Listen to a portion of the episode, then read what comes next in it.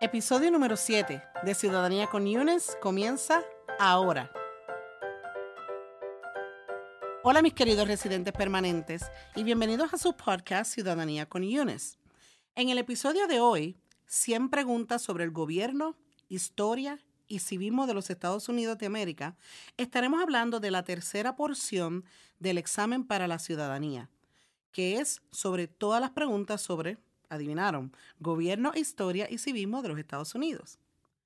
El episodio de hoy está cargadito de información valiosa y sobre todo necesaria. Así que comencemos. La pregunta que más me hacen mis estudiantes de ciudadanía es que cuántas preguntas se tienen que memorizar para la porción de historia del examen. Y la respuesta es 100. Te tienes que memorizar un total de 100 preguntas sobre el gobierno, historia y civismo de los Estados Unidos y eso es ya. Pienso que lo que realmente me quieren preguntar mis estudiantes es que cuántas preguntas de esas 100 les van a hacer y con cuántas preguntas correctas pueden pasar esa porción del examen. Y la respuesta es 10 y 6. Me explico aun cuando te tienes que memorizar todas las 100 preguntas el día del examen, solo te estarán preguntando 10 preguntas al azar, o sea, sin ningún orden específico. De esas 10 preguntas que te van a hacer, pasas esa porción con 6, o sea, 6 correctas de 10 en total. He escuchado de muchos de mis estudiantes de ciudadanía que a la que contestas seis preguntas correctamente, el oficial de inmigración finaliza la porción de preguntas y te notifica que ya pasaste esa parte. Esto lo que significa es que si contestas las primeras seis preguntas que te hagan correctamente, no te hacen las otras cuatro, porque ya pasaste esa porción del examen. Otra pregunta que recibo muy a menudo es sobre la cantidad de respuestas para las preguntas.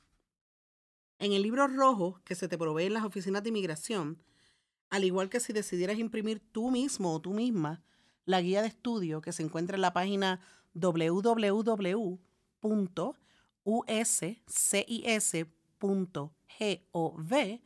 te darás cuenta de que muchas preguntas tienen más de una respuesta. Que no pan del cúnico, como diría el Chapulín Colorado.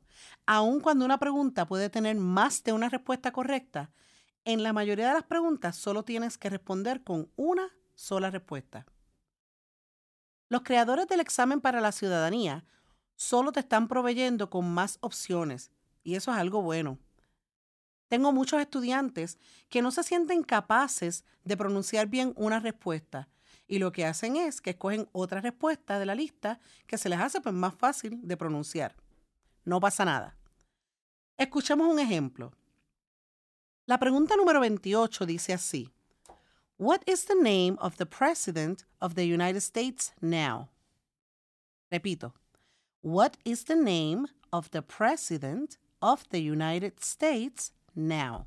O sea, ¿cuál es el nombre del actual presidente de los Estados Unidos? Se te ofrecen tres respuestas y todas son correctas. Número uno, Donald J. Trump. Número 2, Donald Trump. Y número 3, Trump. Tú estás en toda la libertad de escoger la respuesta que más fácil se te haga a ti pronunciar. Y de momento puedes decirla. Hay muy pocas preguntas que requieren que contestes con dos respuestas o más. Como por ejemplo, la pregunta número 9 que dice así. What are two rights in the Declaration of Independence? Repito, What are two rights, o sea, dos derechos, in the Declaration of Independence?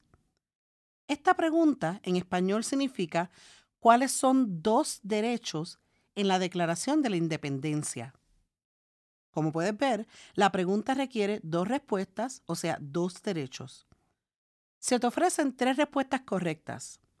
Life, liberty, and the pursuit of happiness life, liberty, and the pursuit of happiness. O sea, el derecho a la vida, el derecho a la libertad y el derecho a la búsqueda de la felicidad. Pero la pregunta solo requiere que contestes con dos. O sea que puedes fácilmente decir las dos respuestas que se te hagan a ti más fácil para pronunciar, como por ejemplo Life and Liberty. Otro buen ejemplo para explicar cuántas respuestas son apropiadas para cada pregunta es la pregunta número 64, que dice así. There were 13 original colonies. Name three. Repito. There were 13 original colonies. Name three. En español te están diciendo esto. Habían 13 colonias originales. Menciona tres. Para esta pregunta se te ofrecen los nombres de las 13 colonias originales. Pero para contestar la pregunta satisfactoriamente, solo tienes que mencionar tres y no 13. ¿Cómo están divididas las preguntas? Te preguntarás. Las preguntas están divididas en tres categorías grandes. Número uno, American Government o gobierno americano. Número dos, American History o historia americana. Y la última parte que se llama Integrated Civics o civismo integrado. Por lo tanto, las tres categorías son gobierno, historia y civismo. Estas tres categorías están cada una, a su vez, divididas en tres subcategorías. Por ejemplo, la primera categoría, que es American Government o gobierno americano, está dividida en tres subcategorías. Número uno, Principles of American Democracy o los principios de la democracia americana.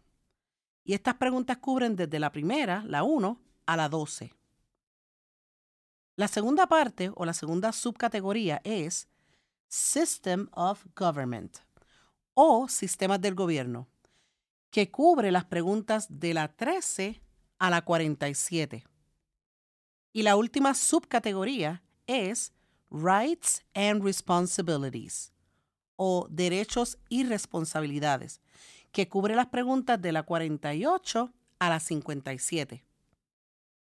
La segunda categoría del examen es American History o Historia Americana, la cual también está dividida en tres subcategorías.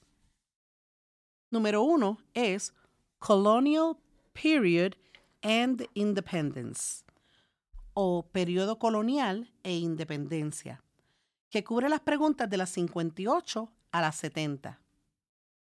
La segunda categoría es 1800s o el periodo de los 1800, cubriendo las preguntas de las 71 a las 77.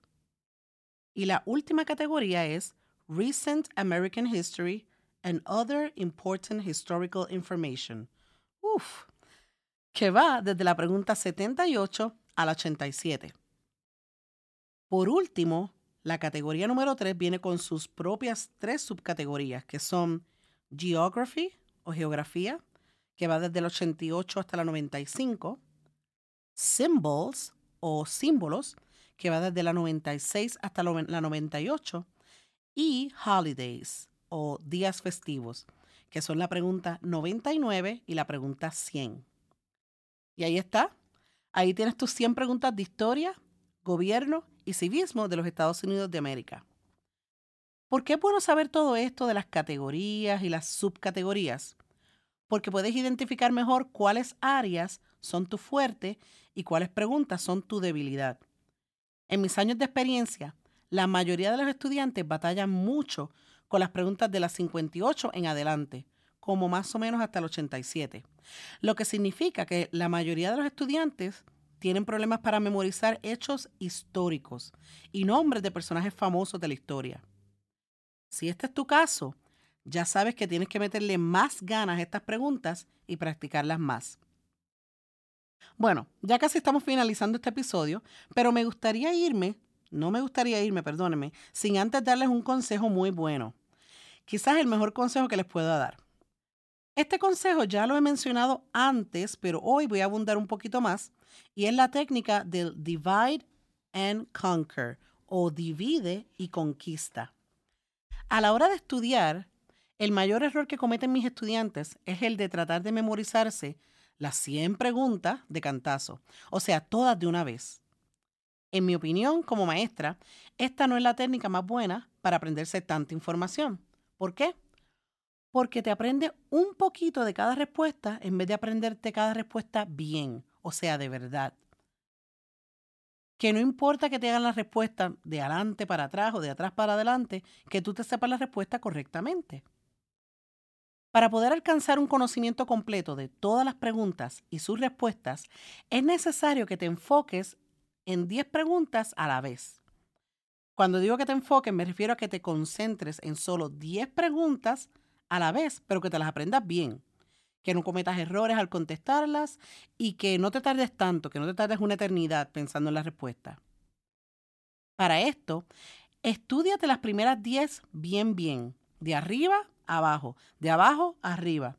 Y luego busca a alguien de confianza y que hable buen inglés para que te haga las primeras 10 preguntas del examen al azar. Acuérdate, sin orden. Pídele que te las califique. Si sacas más de 6 correctas, vas por buen camino. La meta es sacar la menor cantidad de preguntas incorrectas. Cuando sientas que ya te sabes estas primeras 10 preguntas bien, pero bien, bien, empieza a estudiarte las próximas 10 preguntas, o sea, de la 11 a la 20. O mejor dicho, de la 1 a la 20. Porque una vez hayas estudiado mucho y te sientas confiado o te sientas confiada de que ya te las sabes, entonces ya tú sabes que te tocan 20 preguntas en total. Encuentra a alguien de confianza y que sepa un inglés bueno para que te haga las preguntas de la 1 a la 20 Sí, otra vez lo repito, de la 1 a la 20, o sea, las primeras 10 que te estudiaste más las últimas 10 que te volviste a estudiar. Como puedes notar, este sistema no solamente te ayuda a concentrar tu energía en 10 preguntas nuevas a la vez, sino que es un proceso de aprendizaje acumulativo. Y así va el proceso. Cada vez que te aprendas 10 preguntas bien, bien, le añades 10 más hasta que llegues a las 100. Créeme que funciona. Lo he estado utilizando por los últimos nueve años y he tenido mucho éxito. Tienes dos opciones de aplicar este sistema de divide y conquista. Puedes ir estudiando las preguntas de 10 en 10 o puedes estudiar de 20 en 20. Si es que tu memoria es bien buena, realmente buena. La mayoría de mis estudiantes escogen estudiar de 10 en 10 porque se les hace más fácil. Es tu examen y tú tienes el control, ¿verdad? Bueno amigos y amigas, esto ha sido todo por hoy. Hemos llegado al final de este programa. Espero que esta información les sirva de algo y los beneficie a la hora de estudiar.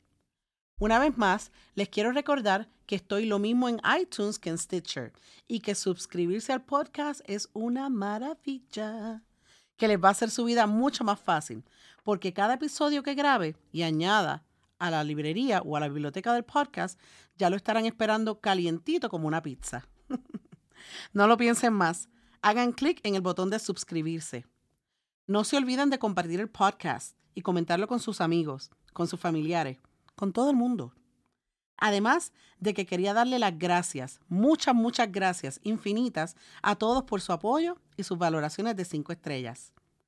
Estas valoraciones ultra positivas me ayudan a posicionar a este podcast entre los mejores y así puedo regar la voz para poder ayudar a otros latinos o latinas que también quieren prepararse para el examen para la ciudadanía, así como tú.